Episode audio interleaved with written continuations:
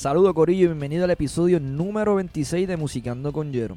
Hoy nos sentamos con uno de los guitarristas que yo más admiro aquí de Puerto Rico y yo sé que mucha gente a nivel mundial sabe quién es. Estamos hablando de Edmer Omi Lebron. Edmer es un joven súper talentoso eh, y hablamos unos temas bien nítidos. La conversación está bien nítida. Y para que más o menos sepan lo que está pasando, hablamos temas de su proceso en la música, hablamos el proceso que él utiliza como para practicar para cuando le toca shows grandes con artistas que él ya tocó como Franco De Vita, eh, Cristian Castro, eh, Natalia Jiménez, Ale Zurdo, Jaime Barceló, Abraham Mateo, Zion Hileno, Wisin y Bueno, este tipo lo que tiene es una lista de artistas ahí tocando. Así que tiene mucha información, el tipo está bien consciente de lo que quiere y el tipo es una pelota de humildad y un talento brutal. Si usted tiene un amigo que es guitarrista y no sabe quién es Emel, por favor compártala esta entrevista para que se empape de mucha información. Como ya saben, estas entrevistas están en formato de podcast en la aplicación Podcast para iPhone, en Stitcher para Android y también están en Spotify. En el search ponen Musiqueando con Jero y ahí aparecen todos los episodios. También si lo quiere ver, está en mi canal de YouTube. En mi canal de YouTube se llama Jerionel Base TV, pero también tengo un playlist que se llama Musiqueando con Jero y ahí salen todas las entrevistas.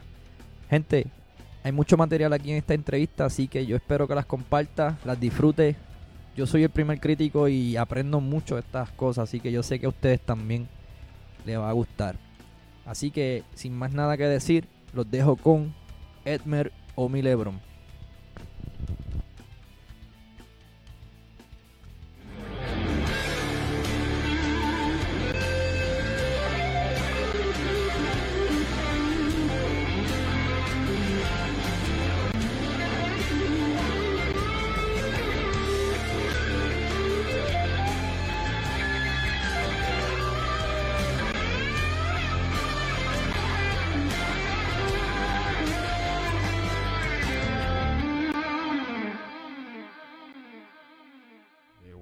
Puerto Rico, nací en Cagua, pero ni me acuerdo, obviamente, porque eso fue directito que salí de del hospital. Este, bueno, creo que primero viví como los primeros meses en Calle y después Guayama. Pero mis recuerdos son de Guayama, total. Entonces, infancia fue full en Guayama.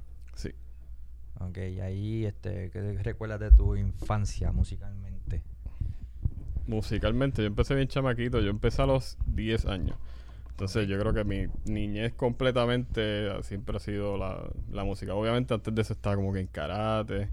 Mi papá es maestro de karate y desde chiquito nos metió en la escuela de karate. Deporte siempre fue bien malo, bastante malo. ¿Qué le metiste karate, baloncesto? Llegué a estar en baloncesto, pero el equipo era tan malo que ganamos, me acuerdo, era como una temporada de 50 juegos y ganamos como uno y otro. ganamos uno y uno empate, me acuerdo siempre. Este.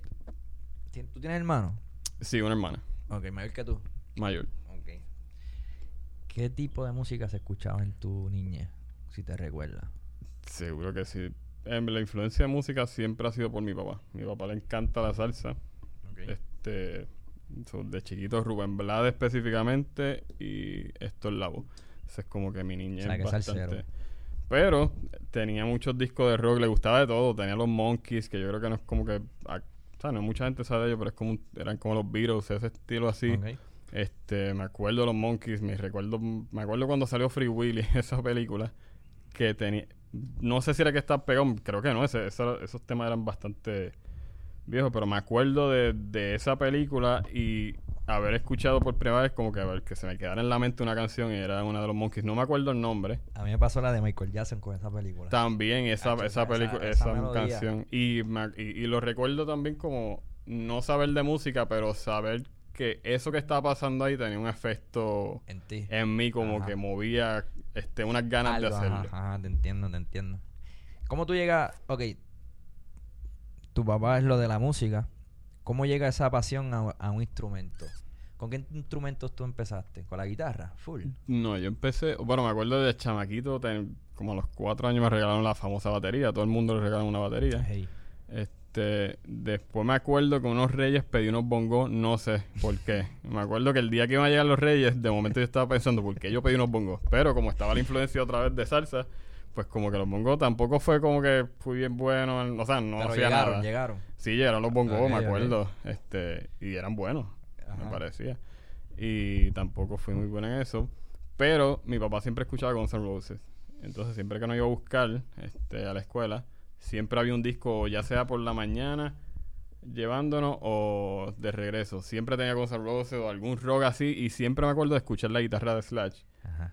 Y como era así bien melódico, como que para la era del rock todo era shred y rápido. Entonces yo escuché a la Slash y yo decía, no sé qué hace eso, pero yo quiero hacer eso, aún no tocando nada.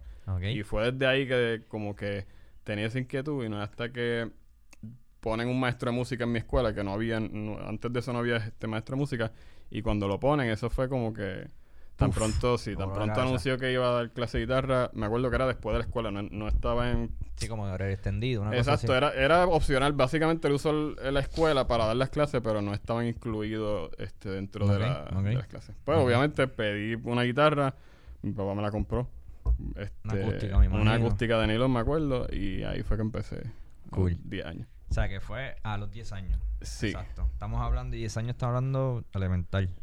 Y yo Full. estaba en quinto grado. Quinto grado, una Sí. cosa así. Y me acuerdo también que, perdóname, me acuerdo Ah, que este empecé, ¿sabes? Mi interés era tanto que yo empecé un agosto, como un septiembre por ahí, y ya la primera.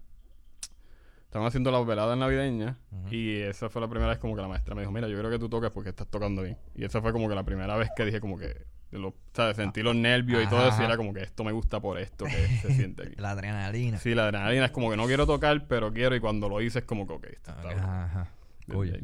Ahí. Sigues en la intermedia, sigues tocando. ¿Formas alguna bandita intermedia? ¿O era Pues- grupitos de, de clase y eso? Tan pronto que empecé las clases de guitarra, ese año me sacan de la escuela que estaba y era como que no sabía qué iba a pasar con lo de música, aunque ya yo estaba buscando maestro. Cuando tú dices te sacan, ¿fue en tus papás o era Sí, este, era una escuela privada y de ahí me muevo para una pública, pero esta- la escuela está pasando por problemas económicos, era como que pues estaba incierto el futuro y, y ahí me cambiaron. Este, entonces pues no sabía qué iba a pasar. Yo seguía practicando guitarra, no importaba, incluso cuando estaba cogiendo las clases era como que siempre la maestra me decía, búscate un maestro porque estás bastante adelantado, así que busca un maestro fuera de la escuela. Y así lo había hecho este, con un amigo de mi papá que trabajaba con él y tocaba muy bien, eh, Carlos Cora.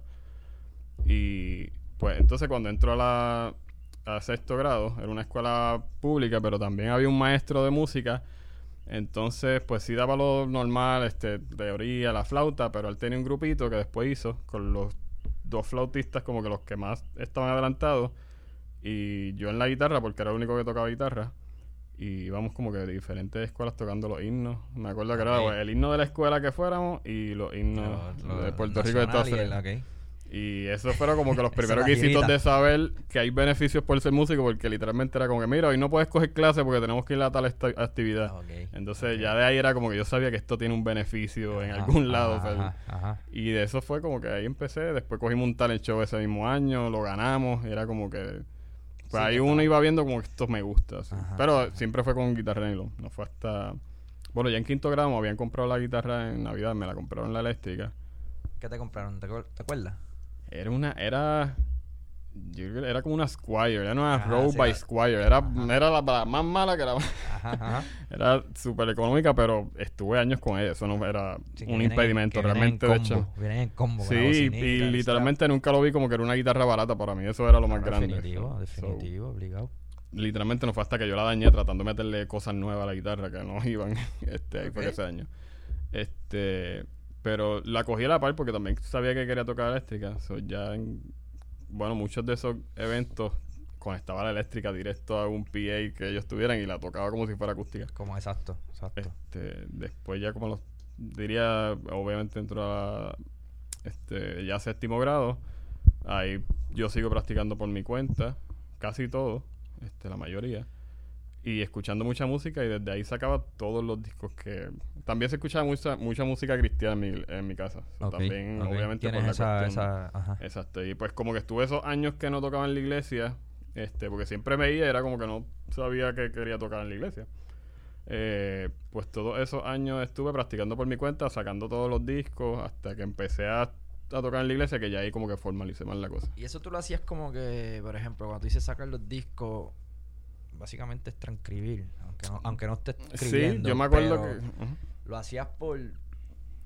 ¿Cómo te puedo hacer la pregunta? Subliminalmente, no diciendo voy a aprender, sino era por un gusto. Era porque quería Porque hacer eso que exacto. estaba escuchando. Y me acuerdo, me sentaba porque mi papá tenía un CD player este, que tenía cassette, tenía tocadisco, era como que todo el combo que venía de eso antes de los 80. Y me acuerdo, me sentaba, le daba para atrás, le daba para el frente, no había para ponerlo más lento, era como que para atrás, para adelante, y Sí, así sí. estaba sacando todo lo que yo escuchaba. A veces sí era cierto, a veces no. Ajá. Este, pero básicamente así yo, esa fue mi, mi manera de desarrollar el oído y de entrenarme por, yo te diría que yo no vine a volver a coger clase de guitarra per se como hasta oh, noveno grado. Ok. Desde sex, de- o sea, clase oficial desde séptimo hasta noveno grado no me metí en una escuela así, que era todo eran sacando discos Tú así solo, por tu cuenta. sí, O y sea porque que- me gustara, no era ni siquiera por la cuestión, por ejemplo, mucha gente de esa, ¿sabes? Que le gusta la guitarra, específicamente están sacando solos de, de, sé yo, Metallica o Dream Theater. Yo no era así, a mí era que tenía que tener un gusto, la música me tenía que decir algo y yo decir, esa canción me O gusta que te tanto. tocara algo que tú Incluso, ajá, incluso hoy lo hago así. O sea, yo no grabo un video, no hago un Es por, o mundo no, no, eh, tiene que ser. al- Usualmente cuando hago un cover, por ejemplo, Ajá. tiene que ser que eso llegó. ¿sabes? O que me dijo eso está brutal o me gusta lo que está haciendo.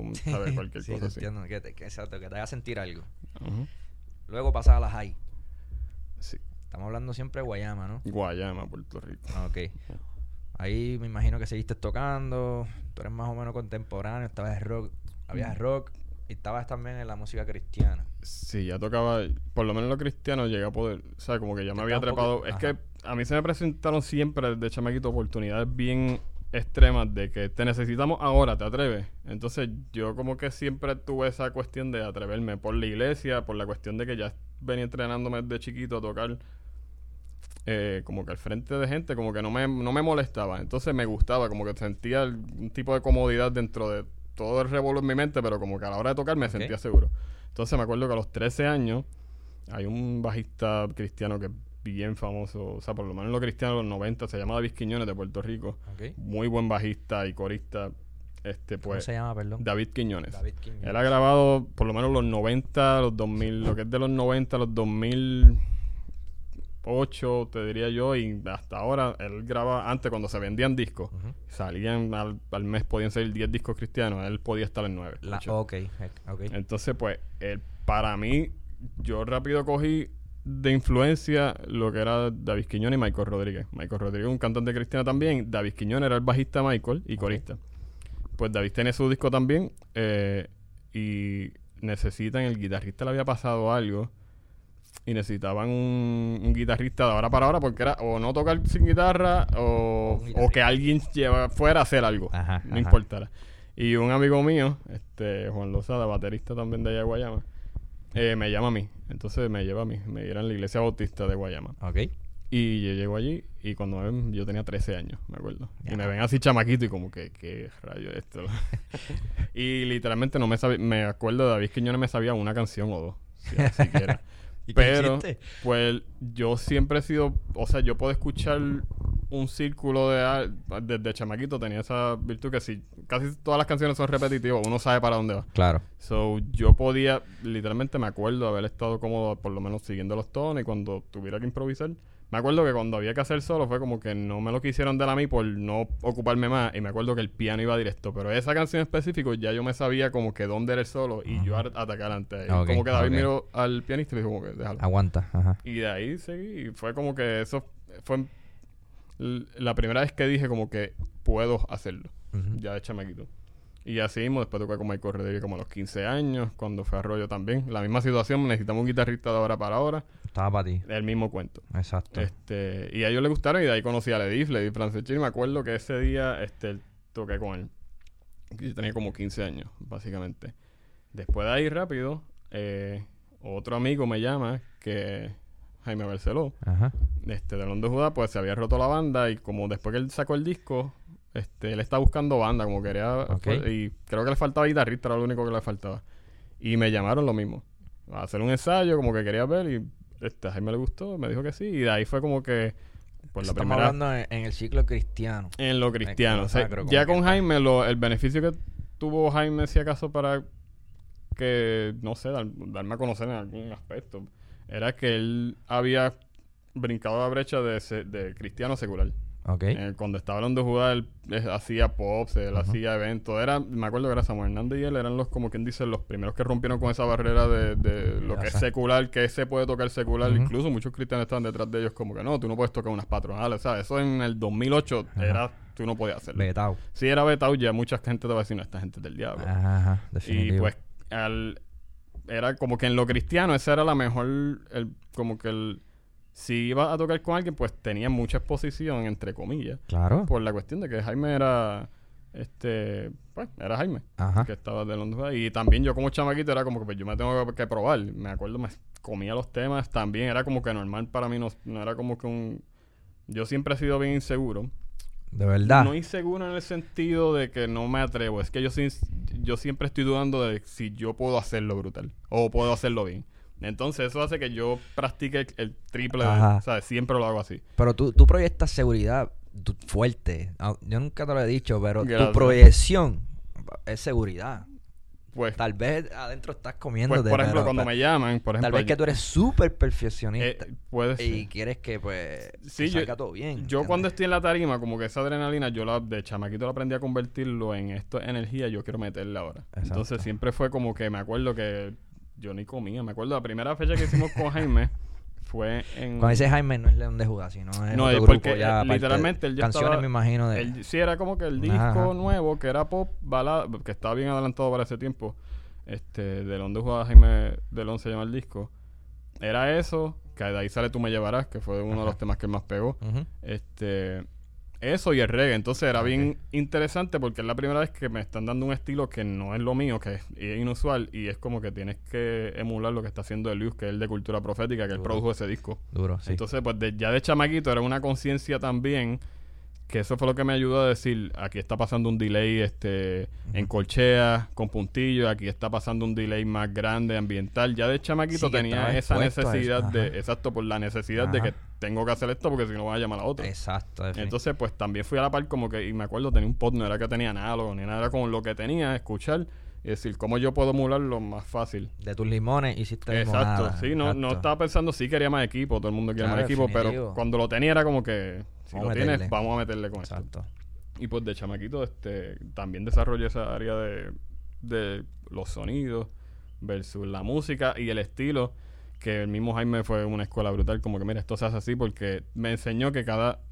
Él fue el primero que me dijo como que tú crees que escucha esto, no, pero esto es lo que está haciendo. Por ejemplo, el skanky, que todo el mundo escucha maybe un wah aprendiendo y apagando todo el tiempo y dando el acorde o muteando siempre la guitarra y le da para arriba y para abajo. Como que no, él me dice, están cambiando el acorde y hay unos skanking que tienes que apretar un poquito más y unos que son más. O sea, me enseñó que el reggae mismo tiene varias variaciones, valga la redundancia, para, para crear el reggae. O sea, de momento hay un dub que está pasando en ese momento, los efectos, si el reggae este one step, eh, ¿sabes? Hay muchas cuestiones. Entonces, de ahí es como que yo veo la música como bloques, como que, ok, si ahora vas a tocar este estilo, pues tienes que usar estos recursos que están aquí, tienes que sacarlos para que suene bien. ¿A lo que es? A lo que es, exacto, para que suene a lo, a, lo, a lo puro. que si alguien lo ve que toca ese estilo, sabe ese estilo, diga como que está, está la base bastante clara. Y yo creo que esa conciencia la tienes bien clara porque tú eres bastante abierto en estilo. De ahí fue que me... Por esa, exacta, por esa cuestión de que el primer guiso, como quien dice, eh, profesional, ya me estaba poniendo un spot que no es de mi comfort zone. Ya ahí nada más es como que pues me dio ese taller de que, mira, si tú te das por aquí, este, no mucha gente va a querer, porque esos guisos usualmente no consiguen a nadie porque nadie los quiere hacer porque no es lo que le gusta. todo el mundo quiere este shred o todo el mundo quiere solear, pero cuando te ponen a que, mira, ahora tienes que hacer algo que no te gusta o aburrido, entre comillas, porque no está sobresaliendo la guitarra, pues esa disciplina me, me, enseñó eso de que el reggae es casi siempre clean. Y lo mío para ese tiempo del fuerte era una distorsión y vamos a rockear. so, ahí es como que no, los solitos son clean. Me acuerdo el solo de como un sueño, siempre me lo da, a veces me lo daban a mí. Era clean, este, el intro. y como que tener esa, e, esa conciencia de que no, no puedes meter lo que te gusta, ¿sabes? Vete por lo que favorece al estilo Sí, musical. tener esa, esa conciencia, que es bien difícil a veces. Exacto. ¿Fuiste a la universidad? Sí, después que me gradué de cuarto año, eh, entro a la Intermetro, Coupé. directo, sí, ahí estudié música. Ahí te viniste full para acá. siglo. sí, yo vine para acá directo, pero me tardé un siglo porque ahí rápido empecé, literalmente, eh, yo empecé lo... Después lo que empecé, como quien dice, a viajar por primera vez fue con Arcángel en el 2008. Le diste con Arcángel. Sí, esa fue la primera... Bueno, cuando él tenía 2008, mala ¿tú tenías ciega. ¿cuánto, ¿Cuánto tienes ahora? Yo tengo ahora 30, tenía 18. Diablo. So, yo literalmente fue el segundo semestre de universidad, yo empecé a viajar. Y ya ahí de que tener la mentalidad, no, lo voy a meter 20 créditos a la universidad, ya de momento te dicen viaje y ya era como que vamos a bajar esto un poquito. Sí, para sí, poder definitivo, hacerlo. Definitivo. Entonces mi meta siempre, en casa siempre me dijeron como que, en casa siempre me apoyaron que fuera músico. Yo siempre estaba seguro que yo quería hacer esto para vivir.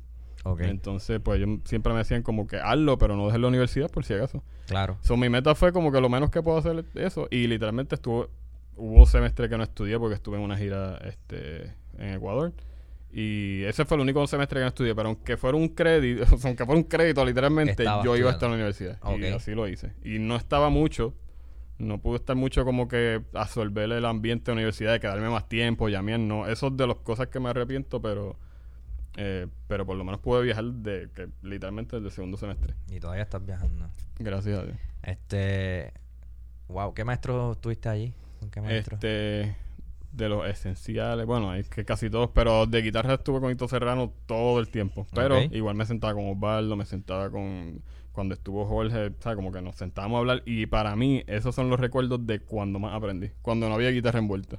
O sea, siempre que nos sentamos a hablar, incluso, nunca se lo dije a Hito, pero siempre que nos sentamos a hablar era más de, ¿sabes? Cosas del negocio, ya sea de la música, o como que mira a esta persona cómo está tocando. A veces me enseñaba videos este, de que mira qué lindo toca este tipo, y ya eso para mí era como un pendrive de que tienes que buscar ese tipo, absorber ese, ese, eso que está haciendo. Ok, ok. Este, con él, de otros profesores, David Mato, este, me acuerdo bastante de él por la cuestión de arreglo, composición. Sí, que no necesariamente era. tenía- No, es- Los tuyos eran guitarristas. Sí, tú que- de todo. Exacto, es que como a mí me gusta literalmente la música, traté, también tuve el segundo instrumento, este, a Sammy, Ujú. de bajo, este, sí, pero me acuerdo como que de muchos profesores que ni siquiera me dieron clase, pero es como que esto Sí, sí, me eh, enseñaron algo bastante. aportan, definitivo, definitivo.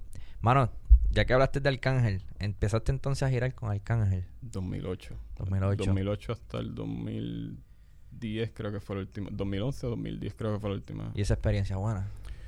Tú eras Brutal. director, tú eras qué. No, a mí me llamó el pianista, este Sosa, este que él estaba dirigiendo, era una banda nueva que iban a montar. Ellos ya habían tocado, pero entonces pues él o iba sea, a era dirigir. banda, había banda. Sí, ellos, exacto, era como que había una banda, estuvieron un tiempo sin banda, entonces vuelven y llaman a, a, a Michael, que era el pianista que no dirigía para ese tiempo, pero llama a dirigir. Y él me conoce, eh, volvemos por la cuestión de Jaime, como que él había escuchado a mí y me llamó, literalmente no a nos veces conocíamos. careta- a veces esos caretazos bregan. Sí, es que yo pienso, hasta el sol de hoy, que yo pienso que un show, eh, no importa donde sea, puede ser un acústico, ahí va a haber alguien que necesita verte. Claro, claro. So, eh, por eso uno, yo no subestimo ni siquiera un show que me paguen, qué sé yo, que van a hacer algo que es un- una promoción, pero si es, si la música merece que yo la practique para hacer eso, yo tengo que ser una copia o lo más cercano a lo que hay en el disco, ¿sabes? Trato de que sea así. Y literalmente, a veces te llaman por eso y es como que, no, que te vi en tal sitio, y es como que, ni me, ¿sabes? Como que yo no estaba pendiente a eso. Ajá, ajá. Y literalmente Sosa me llamó y no nos conocíamos. Nos conocimos el primer día de ensayo. Era una banda nueva y eso también es como que una experiencia de cómo vamos a hacer clic cinco personas que no nos conocemos. Exacto. Y ya de eso nada más, como que esa experiencia a los 18 años era bastante, ¿sabes? Para mí, fue, eh, yo lo, lo veía con tanto respeto, era como que yo quiero hacer esto tan bien que yo era bien cuidadoso lo que hacía, cómo me comportaba, o sea, los ensayos, llegar a tiempo, eso era como que bien vital hasta el sol de hoy, como que si me dicen un show, yo siempre estoy una hora antes. Claro, Eso definitivo, no definitivo. Este, los ensayos lo mismo, saberme todo por la cuestión de que no conozco a esta gente no quiero hacer quedar mal o claro, viceversa. claro, claro. Eh, y de ahí viajamos, me acuerdo, el primer viaje fue a México, tenemos dos fechas. Y eso es de las primeras veces que uno ve así, el Arcángel estaba pegado por ese tiempo, tenía mala ciega. Ajá. Que eso fue como que de las pocas baladitas que en ese tiempo de reggaetón crudo estaba como que por ahí. y estaba también como un estilo nuevo reggaetón.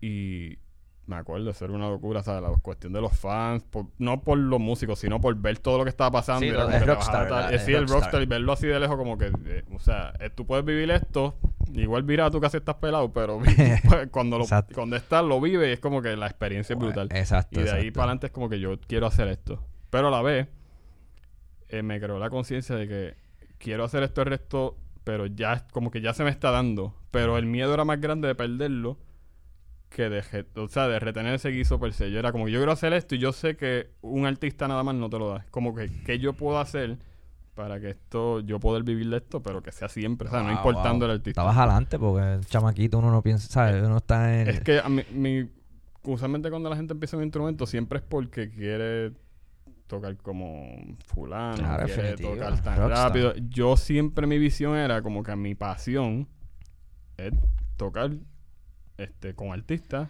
algo que está en el disco. A mí me gusta recrear lo que está en el disco. Ese mi, siempre ha sido mi, ¿sabes? Mi, mi, mi sitio de concentración es como que qué está haciendo esta gente y si yo fuera a tocar en vivo, ¿cómo yo lo podría hacer? Me gusta el, el, show el show business, me gusta. Pero más bien eso, como que mi proyecto sí, yo puedo hacer cositas, a veces hago cosas indirectas, eh, cosas que me salen en mi casa, pero lo que me gusta a mí es más bien tocar con... Y no por el faranduleo o por lo que estén viviendo, sino porque me gusta recrear lo que está en el disco y dar también como que mi... mi tu aporte, tu semilla, claro, claro, claro. Después de Arcángel, que... que Ahí también rápido, para que veas cómo sigue uniendo La cadena, exacto. El sonidista del Arcángel, este, Cachimbi. Cachimbi. El famoso Cachimbi, pues él están buscando un guitarrista en Elvis Crespo. Y él me recomienda. Y le menciona mi nombre a Elvis Crespo. Y Elvis me escribe por Twitter. De la manera más random. Me escribe así por inbox y me dice, envíame un video tocando una bachata o un merengue, algo así. Y me lo escribió y me acuerdo que me insistió como dos o tres veces. Yo imagino tú ahí. Sí, era como que... La están montando. Y yo creo que Cachimbi me lo había mencionado como que, mira, te, recomendé. Ahí fue que cuando Cachimbi me lo menciona, es como que voy a hacer algo. Porque también estaba con lo de Arcángel viajando, era como que, pues, no tengo tiempo. Pero cogí un día y me acuerdo que lo que le grabé fue bachata en Fukuoka. Esa fue la primera vez que tengo que tocar algo bachata y decir, bueno, pues si yo quiero ver si puedo tocar este estilo, tengo que sacar algo para dejarle saber si lo puedo hacer o no. Exacto. Y ahí me siento igual. Voy a sacar el sonido de la bachata, ok, tengo que ver qué sonido es lo que están usando, el chorus, qué tan suave, el compresor, si tiene simulador de amplificador o no, porque suena más así directo. Y eso era con, igual tenía el pod era como que el pod directo, no me acuerdo ni qué interfase tenía. Yo creo que era ni siquiera interfase, era de un, de un cuarto a un octavo y lo metí a la computadora de alguna manera. y así lo grabé, me acuerdo, y en el 2010, eso fue. Eh, y ya era, fíjate, saliendo ya del cángel, como quien dice. Y ahí era que él me llamó. Pues, y llegué a hacer viaje a la par, como que con el cángel y, y, y, él vi. Pero ya con el cángel, eso se iba a acabar. Entonces él me dice, ve para un, ve un ensayo sin compromiso, llévate la guitarra. Como que sin presión ninguna, pero ve al ensayo para que por lo menos vea el ambiente. Y fui al ensayo y tan pronto fue como que baja la guitarra. Y baja la guitarra, él tenía un tema que iba a sacar un, tema nuevo y estaban ensayándolo. Yo no lo había, ¿sabes? Nadie lo había escuchado, era como que ellos fueron a ensayar el tema nuevo. Y yo, perdido.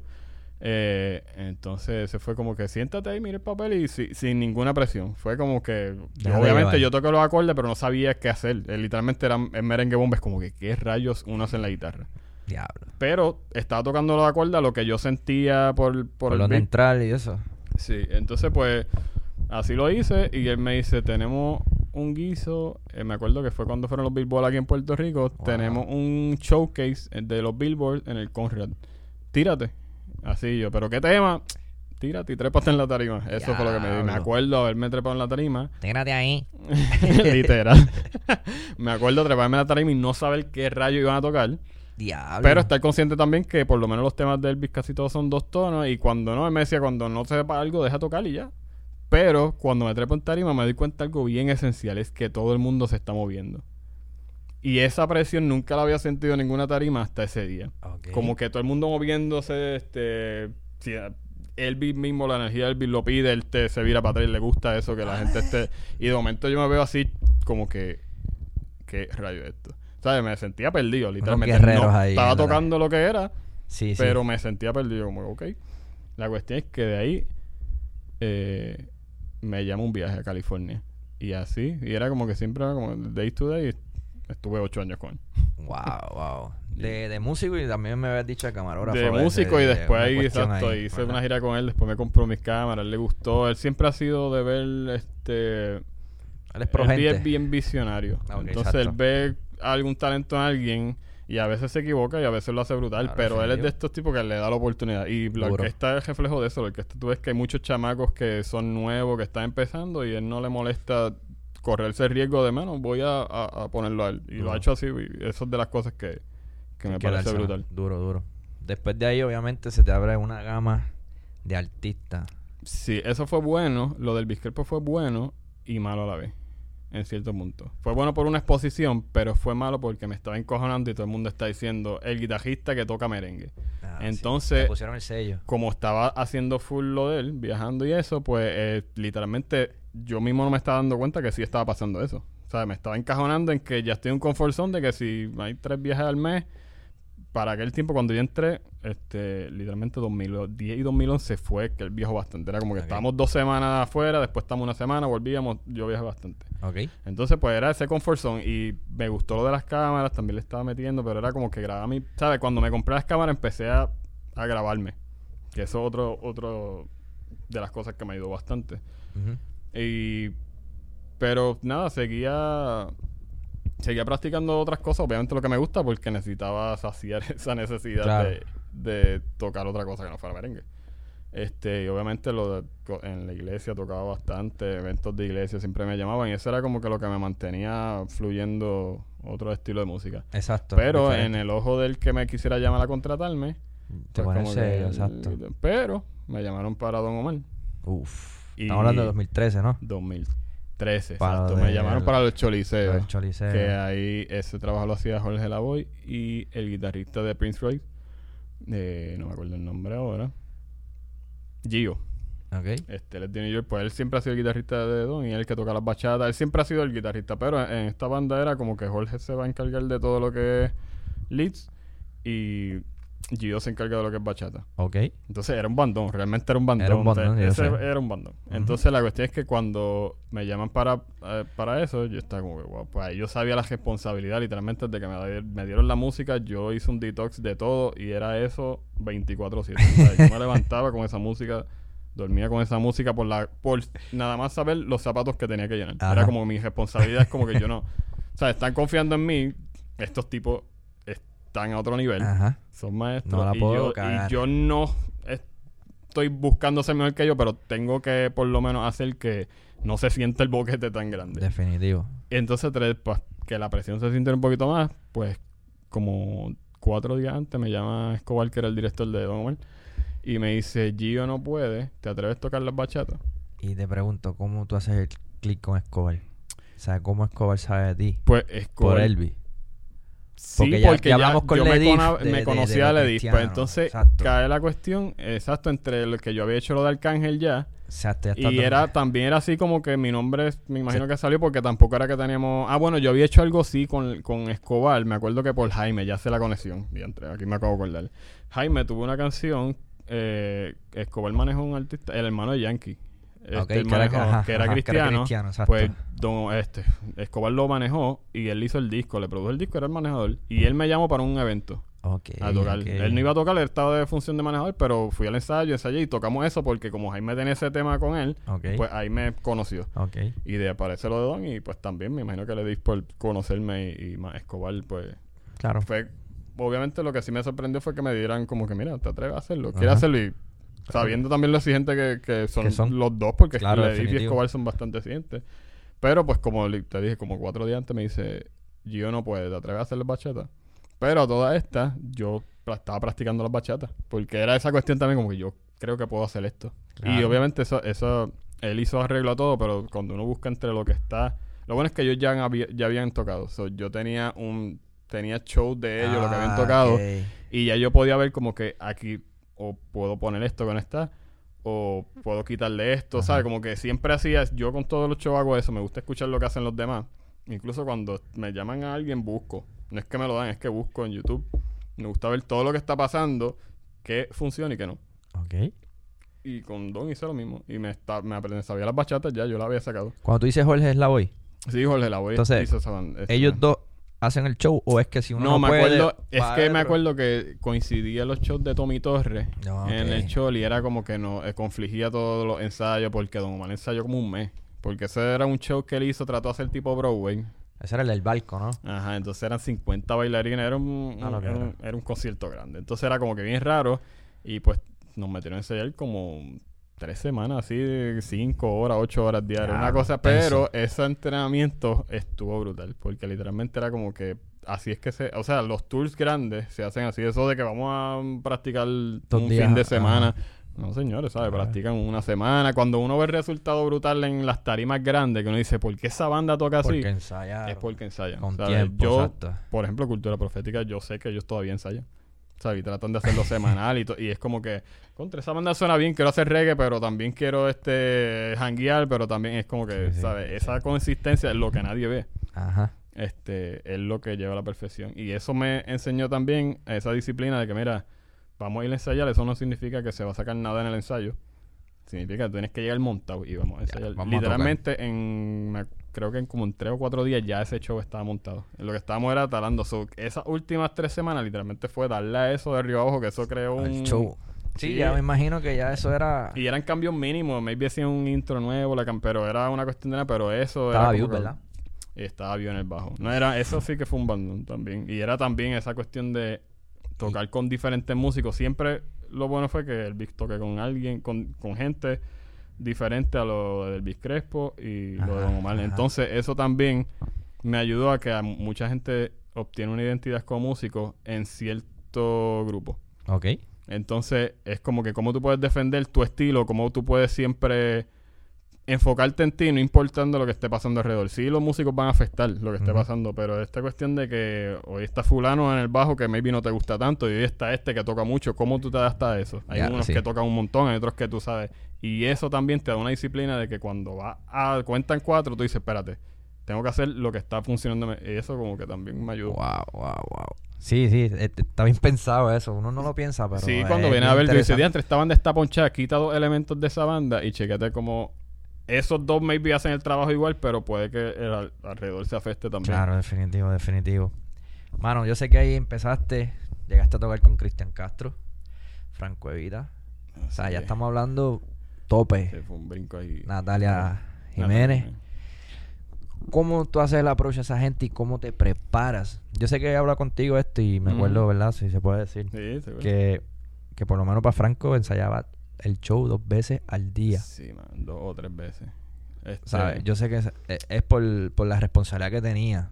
Sí, e- e- ese show eran dos cosas. Era la responsabilidad y el poco tiempo. Literalmente era como que eran dos veces al día, pero no estaba durmiendo como tres horas al día, cuatro horas. Diablo. Eso fue... Eso pasó bien random porque hago lo de Don Omar, estuve haciendo eso. Ahí hice varias cosas también, como que estaba grabando ya en lo cristiano y produ- pro- este, se produjo el disco de Jaime Barceló, el último que sacó. Que eres director del- de, la banda. También exacto, dirijo la banda exacto. y ese disco lo, lo producimos en el 2015. Ok. Este, so, hacía mucho cristiano también, como que eso Sí, era que lo- estás eh, a la par. Eso es lo bueno que también está haciendo diferentes. Allá en ese tiempo estaba haciendo merengue, reggaetón bastante. Por, también llegué, hicimos la primera banda de Farruko, este, era la misma de Arcángel. Ok. So, eso fue, eh, me acuerdo, el release del primer disco de Farruko. Nosotros tocamos ese release que era en una discoteca, que no me acuerdo el nombre. Tocamos como a las 4 de la mañana ese release. Diablo. Ahí aprendí también algo del reggaetón. Que el reggaetón del Arcángel tiene unos acordes lindos para tocar un estilo. Ok. El Farruko eran acordes mayores. Todo te cambia, de momento es más reggae. Y me di cuenta Oh. desde ahí de identificar que el reggaetón es como la salsa. ¿Sabes? Hay diferentes cosas pasando dentro y género. Entonces mucha gente se quiere ir como que, bueno, si va a tocar reggaetón en vivo, hacemos esto. Pa. No. Hay veces que está fusionado con el merengue, con el vallenato, con la bachata, con la salsa. Entonces con el rock, ¿sabes? Hay un rock de, hay una canción de Wisin Yandel que tú puedes meter un power chord y no va a pasar nada. Ahora si metes un power chord una canción de Farruko, como que, espérate, Ajá. esto está muy suave aquí. Si tocas una canción de Sech y está acústico, de momento tú en vivo quieres tocar un power chord, maybe en un arreglo de un intro funciona, pero Sí, esa entiendo. cuestión de que vamos a respetar el estilo porque la gente que va a ver el reggaetón específicamente no le importa si hay un abandono. Eso ahora sí, ahora está funcionando, pero esa conciencia también de saber Hay que tener balance de que tocar versus la gente viene a escuchar reggaetón. Claro, no, y, y Zion y Lennox tienen un par de grabaciones tuyas que tiene distorsión. Y, exacto, y Zion Lennox. O sea, y. Zion es chévere porque es de los que Bastante diferente variado. Entonces, como que puede ser melo, pero también tiene un arreglito que mete. Exacto. un- este. Exacto, que lo de, lo de que tú también lo hiciste. Exacto. Este, pero aprendí, por eso hice lo de Farruko también, que hice, hacía como que cositas que me llamaban maybe un guiso de hoy y era apréndete eso y deséchalo de tu mente. Entonces también aprendí eso de cómo embotellarme un show para ahora, pero fluirlo como que me lo sé, ¿sabes? Exacto. No, no leído, porque eso es algo que... Ten- exacto, es robótico. Exacto, yo me gusta flu- a mí me gusta tocar de manera que se escuche bastante fluido, ¿no? Que, ¿sabes? Yo si voy a tocar guiso no es que estés haciendo cosas a lo loco, pero no dos días diferentes se va a escuchar bastante dire- diferente la dinámica. Ah, claro, claro. Aunque siempre sea el mismo approach, pero le cambió muchas cosas. Entonces, pues, también eso es como que, como hago que me gusta llevar ese estándar de música como yo hago que siempre sea ese estándar. Como que no este guiso leído. Y me pasó, me llegó a pasar en guisos que maybe por estar en otros viajes era como que, pues hago este guiso, lo leo allí en el, en el ensayo. Uf, Y me di cuenta rápido, nota, ¿sabes? Como que me di cuenta como que contra cuando estoy tocando en vivo no estoy fluyendo como es. So, eso Tú me dijiste una vez también que a ti te gusta verte, grabarte en vivo. Sí. Entonces ver el show completo y ver Sí. la... Tú Muchos dijiste, de los videos que yo subo, incluso los videos que yo hago este con mi cámara, los empecé a hacer para los jurados en la Intel. Porque cuando uno está practicando en tu casa y estás bien enfocado y llevas haciendo, es como cuando uno se embotella algo y le decía a la mamá, mira, pregúntame ahora del examen a ver si me lo sé. Ajá. Pues lo mismo pasa con, las videos. cosas que uno practica en tu casa y tú dices, ahora voy a practicar la pieza y te la sabes. Prende la cámara y tú vas a ver el efecto inmediato que va a tener eso en tu, play- en, en tu manera de tocar. Tu performance. No importa qué músico sea, prende la cámara y te das cuenta que tú estás más consciente que no quieres meter la pata y eso te hace meter un freno y metiste la pedra. Es lo mismo que cuando vas a grabar. Lo mismo. Ah, ya- ya sentimiento de grabar, ya, pues es lo mismo con una cámara. Entonces, de chamaco también, en el 2011 yo me compré la primera cámara. eh, y ahí como que empecé como que como yo puedo, me gusta siempre, me gusta el arte de la fotografía. Y Ok. decía, cómo yo puedo combinar esto que me gusta, que me está quitando tiempo y no quiero porque es de la música, cómo yo lo puedo combinar las dos pasiones. Porque me gusta mucho lo de bio- videografía y fotografía. Pues obviamente las fotos lo uso a mi beneficio si tengo que editar o algo así de un show. Claro, Pero la, el- los videos, pues lo uso en lo mismo. claro, ¿sabes? claro. Y. Tienes dos cosas que te gustan. y- Exacto, y ahí las la- combino. y exacto. mi manera de practicar es eso mismo. Como que hoy cojo un tema o voy a crear. O sea, y me obligo por lo menos semanalmente a hacer algo. Si hago un show, pues ya tengo el video. Me Ajá. estoy dando libre a que esta semana no tienes que matarte. Usualmente me siento esa semana y hago dos videos para me- Eso es bien Ajá, ajá. Pero esa es mi manera, yo lo hago por practicar. Entonces me grabo en vivo, como los baloncelistas, ese es mi ejemplo mediocre. yo digo como los baloncelistas cuando tienen un su juego final o perdieron un juego, ¿qué es lo que hacen? Ven los juegos. Entonces ven dónde fallaron. Pues yo hago lo mismo grabándome. Yo, él soy el primer crítico mío. Wow. Y me veo y él, la- y esa es de las cosas más como que... Es bien difícil. Sí, es, complicado Es tú ver un show que tú sabes que metiste la Eh, el diantre, deja verlo otra vez. Pero eso es como que si te están dando el break para que lo vuelvas a hacer, trata de ver que puedes corregir, porque gracias a Dios tiene otro break de hacerlo otra vez. Ajá. So, yo me grabo y veo los videos y si me, ¿sabes? Y usualmente subo cositas. Lo bueno es que indirectamente tengo contenido para subir a las redes. De hecho, tú me has dicho también que esos videos te han ayudado a exposición también. Yo digo que en el tiempo que estaba con, con Elvis, y no sé, eso es, es como que lo que me ayudó para otras cosas, porque a lo que voy de Franco es que a mí, yo, ese hizo, como quien dice, llegó porque yo me encuentro a Jan, que es de aquí, es de aquí de Puerto Rico, este, y él es el guitarrista de la segunda guitarra de Franco. Él hace coro y ah, toca acústica y eléctrica. Y él lleva desde, desde el 2015 con, con Con Franco. Franco. Entonces me lo encuentro random en Starbucks. Y él me dice, mano, un placer conocerte, me saluda. Yo sé quién es él porque he escuchado su música, es buen, ¿sabes? Un buen cantautor. El tipo ha estado en diferentes bandas. Y, y sabía también lo que está haciendo con Franco, pero y lo conozco ahí, es como que súper brutal. Este, nos sentamos incluso porque él estaba con un amigo que me encontré allí. Estaba con él y me senté con ellos. a ver. Ok. Y después me dice, mano, yo creo que se va a abrir una plaza en lo de Franco porque el guitarrista este, va a resolver los asuntos de la visa Ok. porque es de España. Y yo, mm, yo como hermano, brutal. Y me dijo, es, me lo dijo bien claro, sin compromiso ninguno, pero, mano, yo he visto lo que tú has hecho por los videos y me parece que tocas brutal. ¿Sabes? Como que a él le gustaba mi trabajo simplemente por lo que yo había posteado. Y yo le dije, pues, mano, brutal. La cuestión es que seis meses después, más o menos, es que él me llama, hermano, yo creo que esto puede que se dé. Vuelvo y te digo sin compromiso, pero yo creo que puede que se dé. Esté pendiente, te sigo comunicando. Hasta que me llama un día a las 8 de la mañana y dice, mano, se dio. Pero él quiere ver dos videos. Él, él, él, ¿sabes? Van a buscar varias gente y necesitan ver los músicos. Preséntate a un video presentándote quién tú eres, tu nombre, qué canciones vas a tocar. Y tocado y él fue incluso a mi casa a, a llevarme audio. Él fue, en verdad, él fue un camino. Ok, O sea, él- ok. él ayudó bastante. Eh, fue a mi casa, me dio dos live, me dijo, mano, checate cómo lo toca en vivo y checate qué tú puedes hacer. Y eso hice, y con todo eso cogí la, la música de fondo, la original. Y como que le metí un par de cositas. Este. No me acuerdo ni qué canciones fue la que.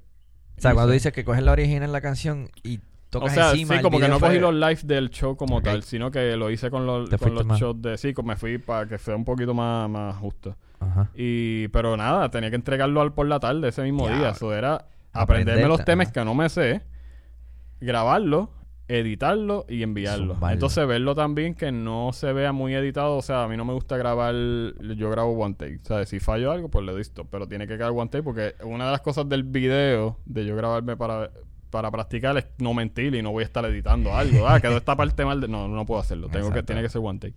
Entonces, pues lo hice, me tardé hasta las 3 y 40, me acuerdo. Y a las 4 lo envié.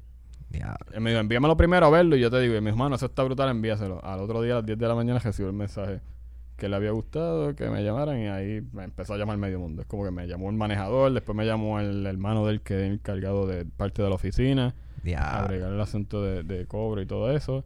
Y era como que, pues, Tú en el bienvenido, barco. tienes que meterle el primer show en dos semanas. Y son 38 temas. Y estás al frente, al lado de él. No, y yo no sabía, yo a todas estas estoy diciendo que sí porque ya tengo esa cuestión de que vamos, ¿sabes? Vamos Ya, yo- ya a este punto es como que a mí me gustan los retos a ese, Ajá. ¿sabes? Me gustan. Y como dice, pues dale, vamos a hacerlo. Yo he visto los shows de Franco, pero no estoy tan adentro de que estaba haciendo lo Ujú. último. sea- Cuando me dan la música y entré en pánico como que en dos semanas yo tengo que hacer que esto se vea que yo me lo sé. ¿Sabes? Porque una de las cosas es que Diablo. el show es bien performance, hay mucho performance y no puedes leer porque no te va a dar break. Aunque, aunque puedas poner un iPad, es- tienes que estar moviéndote tanto que te... Que se perdió ya la- ¿sabes? ajá, Y tienes que cambiar de guitarra. En una canción yo podía cambiar cuatro veces de guitarra. Es como que con el. Guitar Tech son unos cambios así, de, porque hace unos medleys brutales. Es como que tengo que... te- bueno, yo tenía que hacer un escrito de que aquí cambias guitarra. Eh, y ahí me dijeron, pues, de ahí en adelante yo lo que hice fue, yo me tengo que aprender esto rápido. ¿Qué es lo que voy a hacer?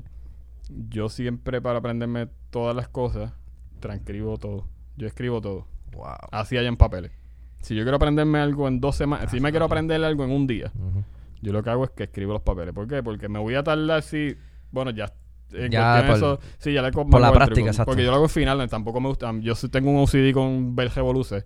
So, necesito ver eso organizado. No es que cojo un papel y tiene que ser en finales. So, lo que hice fue que lo, lo escribí todo a finales. Tampoco ellos tienen muchos papeles, ellos tienen unas guiitas, pero cuando me dieron tanta... O sea, cuando ellos me dieron todo, era... Sí, yo lo veía imposible. Honestamente, yo lo veía imposible para poder lucir bien. Era como que yo lo veía como que esto, es, o, mm, esto me, o esto me da bastante o me quita todo. Porque también los musicazos que estaban ahí es como que, ¿sabes? Si lucen mal, va a lucir mal. Diablo, sí. Y así hice, este, transcribí todo en tres días. Le metía 15 horas diarias, una cosa así. Eran treinta y pico de temas, casi 40 temas. Ya, eran dos horas y media show, una cosa. Transcribí todo en la presentación de músicos, todo. O sea, hay cosas que son fluyendo porque ellos lo ensayan. Ellos son de los que van y ensayan sea. en España al estudio de, de Franco y ensayan un mes, dos meses antes de la gira. Yo tuve que llegar a reemplazar guitarrista en la última pata de la gira este y fluir como que es Como si fueras de la gira completa. Así yo lo veía, era como que todo el mundo obviamente está consciente que va a fluir al garete porque puede ser que... Ay, ellos llevaban siete años que no hacían un cambio de primera guitarra. So, Wow. También era para primera guitarra, que era, era Sí, que complicado. el caretazo es más.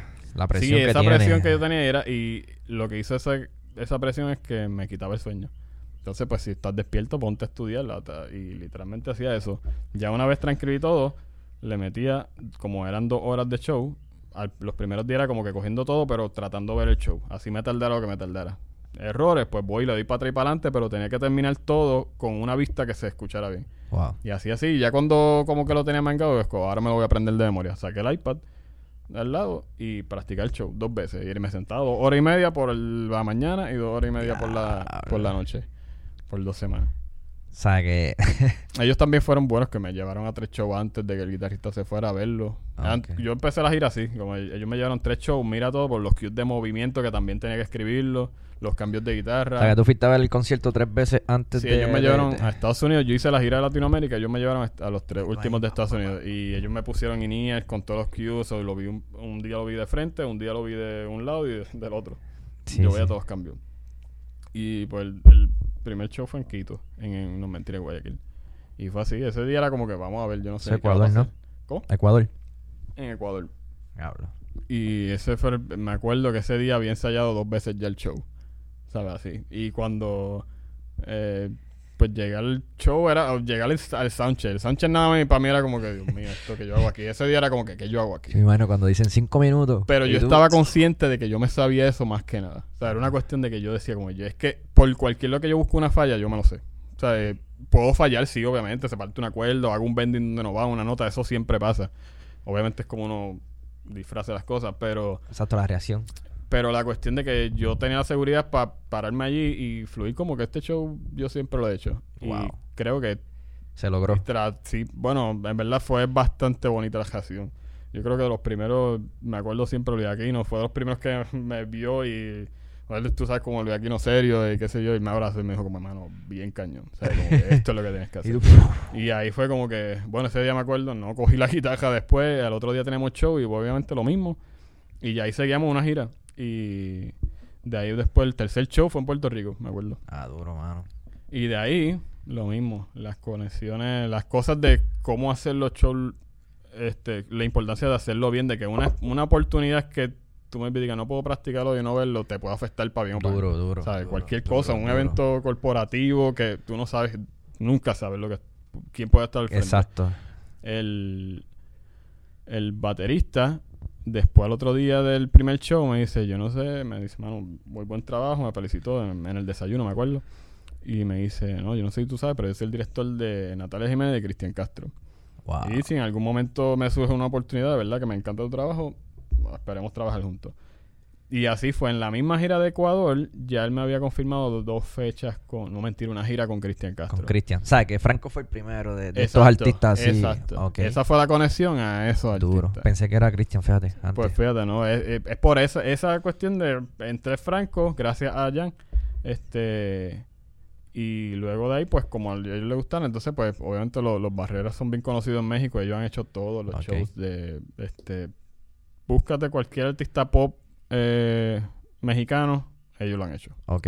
Entonces, pues son tres hermanos, este, bueno, son varios, pero así conocidos, este, Iván Barrera, este, que es bajista, director de Franco, este, eh, Dios mío, el hermano del saxofonista, no me acuerdo, hay uno que toca piano, bajo, no estoy seguro, Eh, exacto, y el director de, de Christian, que, bueno, de ahí para adelante, exacto, hago lo de Christian, Ujú. eh, hicimos una gira, me acuerdo, en Estados Unidos.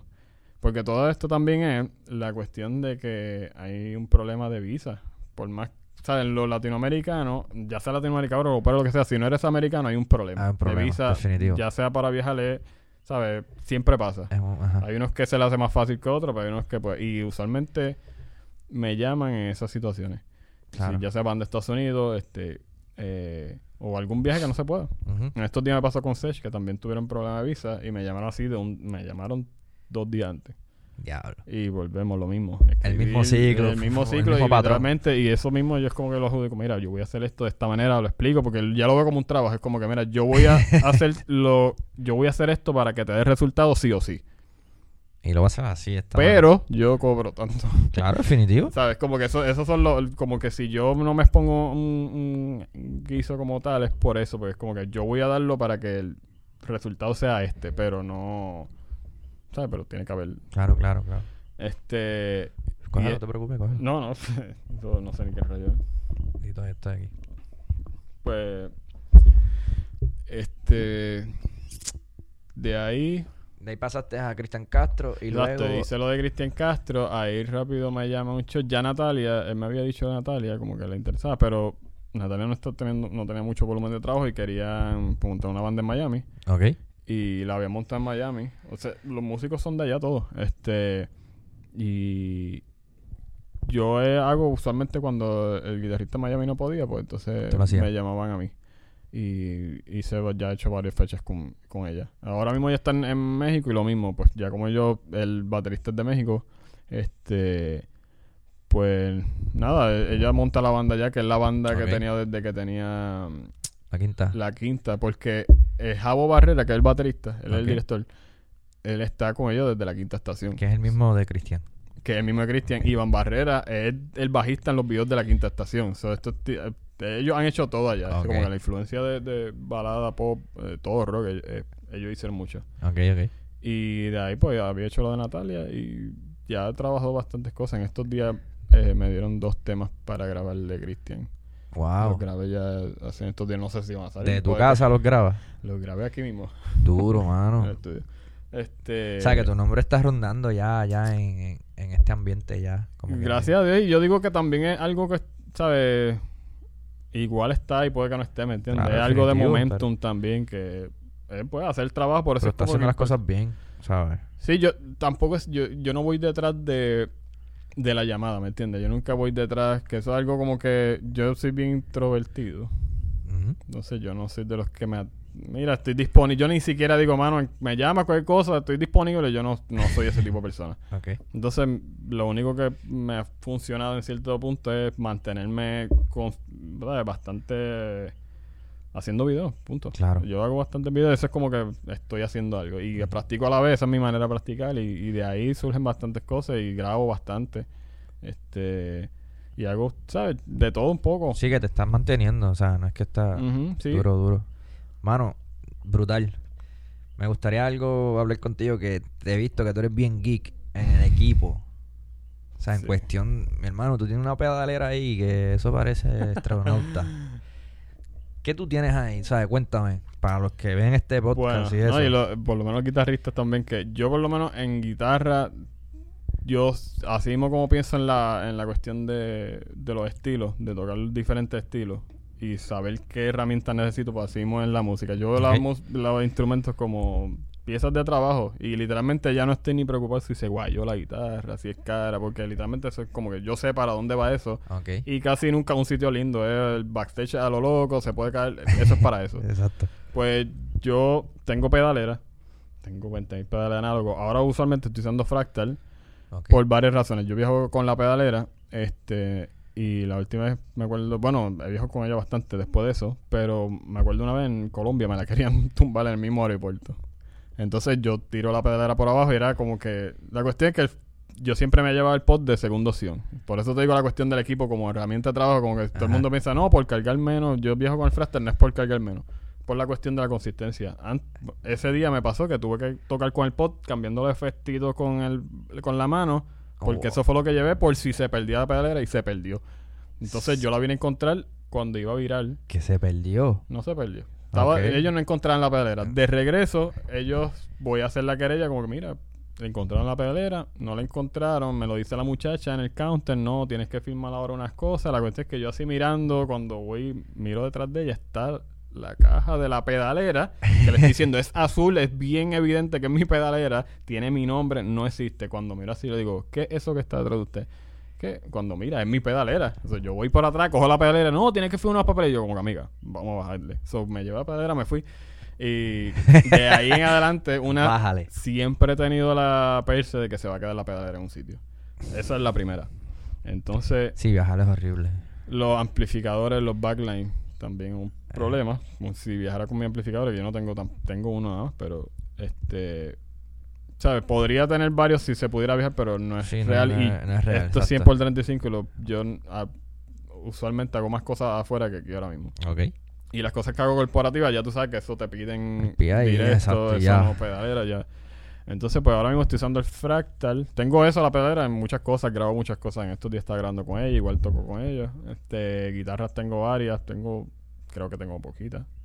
Pero igual tengo Telecaster si quiero ese sonido, si necesito algo más humbucker, ¿sabes? Trato de tener para diferentes estilos que si voy a grabar, mira, necesito esto, ¿sabes? Tampoco me, me enamoro de una como que esta es la... Si tengo una que sé que es la que va a resolver todo en vivo.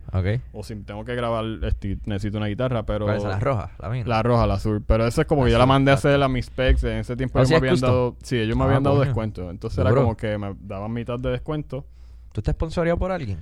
Ahora mismo, ¿O eh? LSL Instrument, que es la guitarra blanca, ellos es una Ok, marca hecho en, en California, igual es custom, como que la hice, me, me pareció como que buena guitarra, el precio me pareció bien de lo que me lo daban y dije, pues deja A probar. y me gusta, ¿sabes? Honestamente me gusta. Vega Trems, que es el tremolo que le tengo a esa guitarra, igual este yo no soy de las personas que busca auspicio, o sea, yo no estoy detrás de ellos. Maybe de chamaquito si uno quiere como que no, Claro, que este me auspicio y envías claro. cosas. Porque me acuerdo que Sur me dio ese descuento por la gira de Ecuador. Yo envié todas las fechas, era como que tenía como treinta y pico de fechas, ok. Este, y me habían dado y ahí pedí una. Pero esa, eh, le dije, pues quiero la guitarra que quiero. En ese momento era como que la guitarra de mis sueños. Duro. Y dije, pues como ya va a salir cara como tal, pues le quito mitad y con todo eso me salió como una normal, pero por tener las cosas que tiene, pero en verdad es sencillo, pero más bien por las maderas. Y Ok, ok. Es con ellos, este, los INIES, pero literal, vuelve te digo, yo uso lo que me funciona y si hay que comprarlo, se compra. Pues, Duro. este, Y en cuestión de, por ejemplo, ahora que me dijiste ahorita, el merengue tiene esto, el reverb, Mm. el cómo bregas tú con esos efectos y sabes cómo bre sabes el que es. Yo creo que eso, eso es bien importante también, como que yo en eso sí soy geek. Por ejemplo, si yo estoy Esta escuchando distorsión. algo, exacto, si yo estoy escuchando algo, yo tengo que saber por qué pasa eso, que los delays, hay mucha gente que está buscando un delay que te suene análogo, pero siempre estuvo seteando un stereo delay o algo que... Exacto. Entonces, mucha gente se queja de los emuladores, como que no, esto no suena real, pero si tú prestas atención a esos detallitos mini de que esto es un stereo delay, esto es un tape delay, o este un spring reverse, si tú te vas a llevar por eso, yo estoy seguro que tú le vas a poder. Ah, yo tengo muchos videos en las redes que es el pod, y mucha gente me escribe que es el fractal. O sea, Ok. Yo tengo un video, el video que yo creo que más views tiene es un cover de Spain, tiene como 85 mil views. Wow. Que yo ni me acordaba de eso. eso o sea, literalmente fue 2015 y, y tiene un montón de views. En estos días me di cuenta. Y mucha gente escribiéndome como, mano, el Fractal el Fractal no existía para ese tiempo. Eso era, literalmente, eso fue el pod. O sea, que los jamaqueaste. So, lo era como que yo siempre he estado consciente que cuando yo voy a cual, por- ahí voy con lo del equipo. Cuando yo voy hacia el equipo, ya yo tengo el sonido en mi cabeza. Yo estoy buscando, ok, qué recursos tengo y cuáles no. Si voy a hacer reggae, pues sé que me, un, estere- un delay maybe análogo, que suene más vintage, que cuando mueras el sonido vaya decayendo más oscuro. Esos detalles bobos. Pero ese detalle es como tú los conseguiste, ¿sabes? Ah, yo siempre leía Ah, internet exacto, también, como que, pero me costaba, ¿sabes? Yo siempre busqué por qué. ¿Qué es esto? ¿Por qué lo hace? Y era dando, ¿sabes? Como que no está expuesto ahí, pero... Sí, hay que sentarse, ¿no? Que también, pero exacto, me cogí el pod y lo escuché. ¿Y por qué esto se escucha así? Entonces cuando buscaba tape delay, maybe no, literalmente antes de tener, la mayoría de la gente dice, no, porque es que análogo es más fácil. Yo tuve digital y el, la necesidad de aprender eso, pues era como que yo buscaba qué es lo que hace el, el pedal original. Ah, mira, pues contra no es tan lejos. Y cuando tú vienes a ver, por eso es que hay gente que se escucha bien con el pod. O sea, y simplemente tú cuando tienes análogo digital es como que contra se escucha bien. Sí, el, Es que hay que saber en la mente. Claro, claro. Obviamente te, Tienes que... lo- alguien escribe esto días como, no, este pedal es mejor. Y lo que le escribe es como, mira, todos son buenos, simplemente que tú llegas a lo que quieres, uno es más fácil que otro. Entonces, ese es mi, mi punto de vista. Con Franco era la primera vez que me llamaban y me decían como, mira, ¿qué guitarras vas a enviar? Porque hay el Guitar Tech y eso viaja en carga. Y yo dije, pues contra, me voy a comprar los amplificadores de la vida. Y lo primero que el tipo me dice, los acaban de sacar, no los quieren en la tarima. O sea, eso ya era la cuestión de que el mismo guitarrista tenía, tuvo que cambiar de pedales de todo a cambiar algo digital porque ya el show se está moviendo a, A esto. esto. Y Franco no quiere ruido en la tarima. Wow.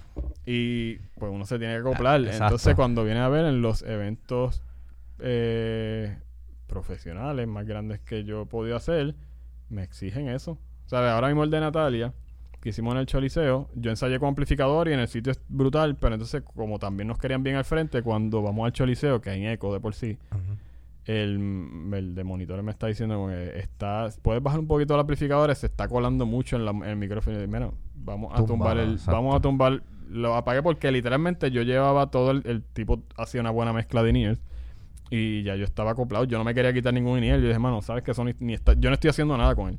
Eso, este, Eso el está, de- está directo. Ok. Y ya, entonces cuando tú vienes a ver, le estoy facilitando la vida. Definitivo. Lo mismo hice lo de Wisin y Yandel hace poco. Se usaban amplificadores. Este, siempre les quité los amplificadores y hasta yo mismo contra, como en el backstage, estaban los amplificadores backstage porque no quieren el ruido en la tarima, pero ahí están los bailarines cambiándose y todo, y es como que pues el ruido allá atrás, y lo mismo lo dije, ya yo estoy por la lineal y como se siente bien, por Claro, lo menos lo que tengo, se siente bien real a lo que tenía con amplificadores, o más, diría yo, pues es consistencia. Yo lo tengo, el equipo que tengo ahora mismo y el que busco, o sea, el que voy a seguirte buscando siempre va a ser consistencia, no tanto cargar. A mí me gusta cargar, yo soy geek, so si yo tengo que viajar con cuatro maletas, no me molesta porque a mí me gusta. A mí me gusta de que yo voy a la, bueno, al aeropuerto no tanto, pero me gusta el, ¿sabes? Me gusta la experiencia de, de, de cómo vamos a hacer que un show, ¿sabes? El soundcheck. Yo Ajá, lo siempre he dicho a mí, las cosas que yo más me disfruto son los soundchecks. De verdad. Y la gente dice, ¿por qué? Y yo digo, ¿sabes por qué? Porque este es, probablemente del show, esto es lo más que yo voy a absorber. Lo más que se te va a quedar en la mente ese momento del Sánchez, porque es, el momento que más está en tarima, que puedes ver como que, mira, Diablo. vamos a practicar esto. O sea, a mí me gusta tocar, no importa con quién sea, o si es un artista grande o si no lo es. A mí lo que me gusta es esa experiencia de tocar. Y a veces el show, por la adrenalina, tú lo sabes, que está en ¿Qué el evento más importante de tu vida y Y de pa' momento ti. ya lo se acabó esto ya, ¿qué Exacto, pasó? Y no hasta que veo un video, por eso me grabo también. Hasta que veo un video y tú dices, ahora es que estoy reaccionando a eso que pasó en ese momento. Definitivo. Definitivo. Y eso pasa así. Demasiado. Tú lo viste con Viña. Sí. Viña así, literalmente yo lo hice el año pasado y fue como que pasó aquí. ¿sabes? Yo entré y salí y que me viví más en ese día, me acuerdo más del soundcheck. De la experiencia del soundcheck de ver como que contra estos Ya. años que yo he querido venir para acá. Entonces ahora se dio y es Y como ya. que mira qué brutal. Pero en el show es como que Es otro show. sí, literalmente. Definitivo, y no lo puedo ni grabar porque cuando lo grabé por primera vez la GoPro dice error y no se grabó, ¿no? Ah, para ti es rol del guitarrista.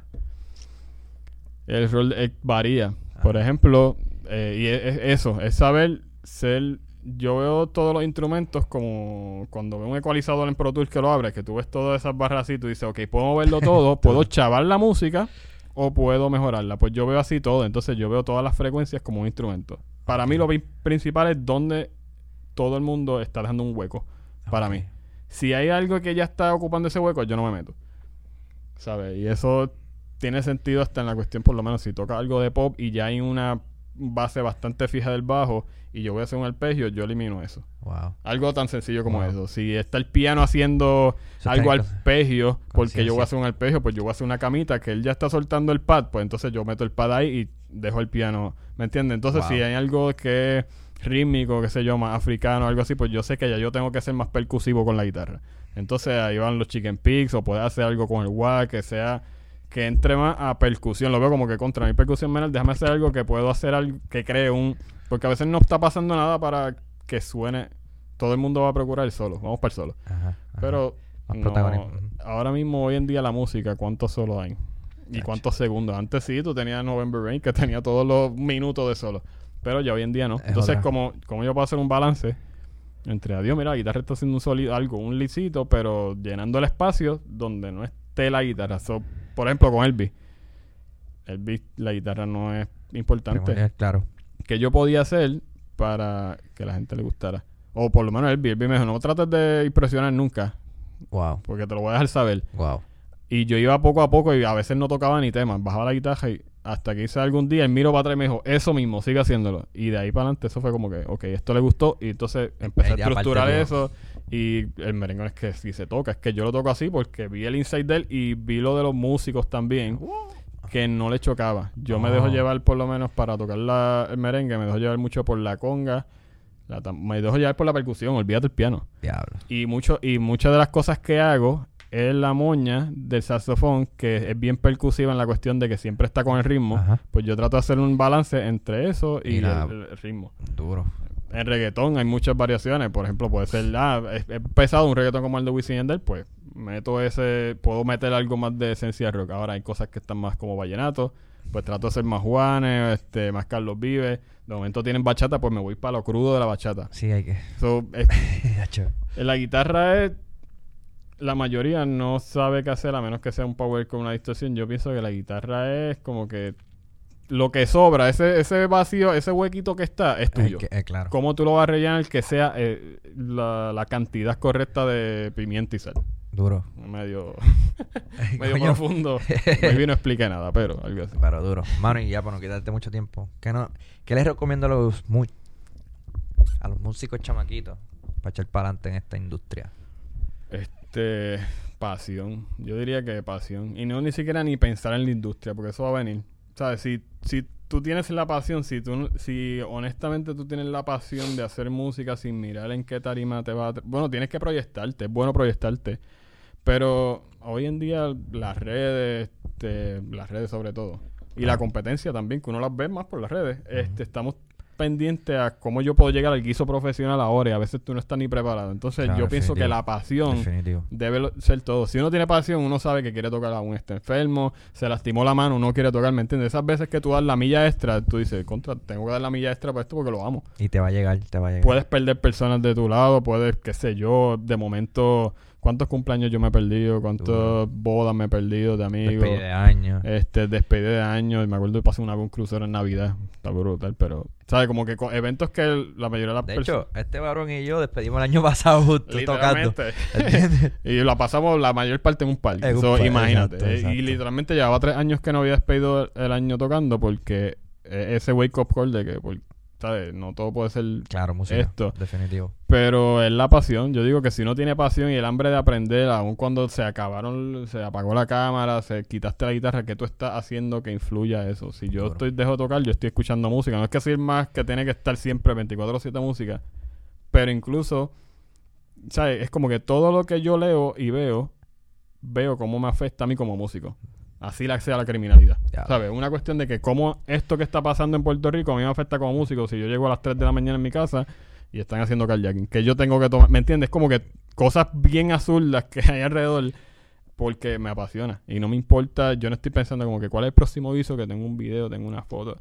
Es como- me- me apasiona la música, ajá, ¿sabes? Te entiendo. Ya, Ahora mismo duro. Coco me llamó, Coco Barex, el- que era percusionista de Calle 13. Sí, el del laberinto. Él sacó un disco y me llamó ayer para, para tocar el 27 de noviembre, creo, en la respuesta. Respuesta duro, duro. Y ese es mi próximo reto. Y escucho el disco con bastante humildad y bastante temor a yo puedo llenarlo y literalmente todos los todo lo que me llega, yo, yo puedo hacer esto. Y esa cuestión a mí me hace respetar tanto la música, es que yo le tengo que meter. Ayer me levanté a las 10 de la mañana a transcribir un par de temas de él.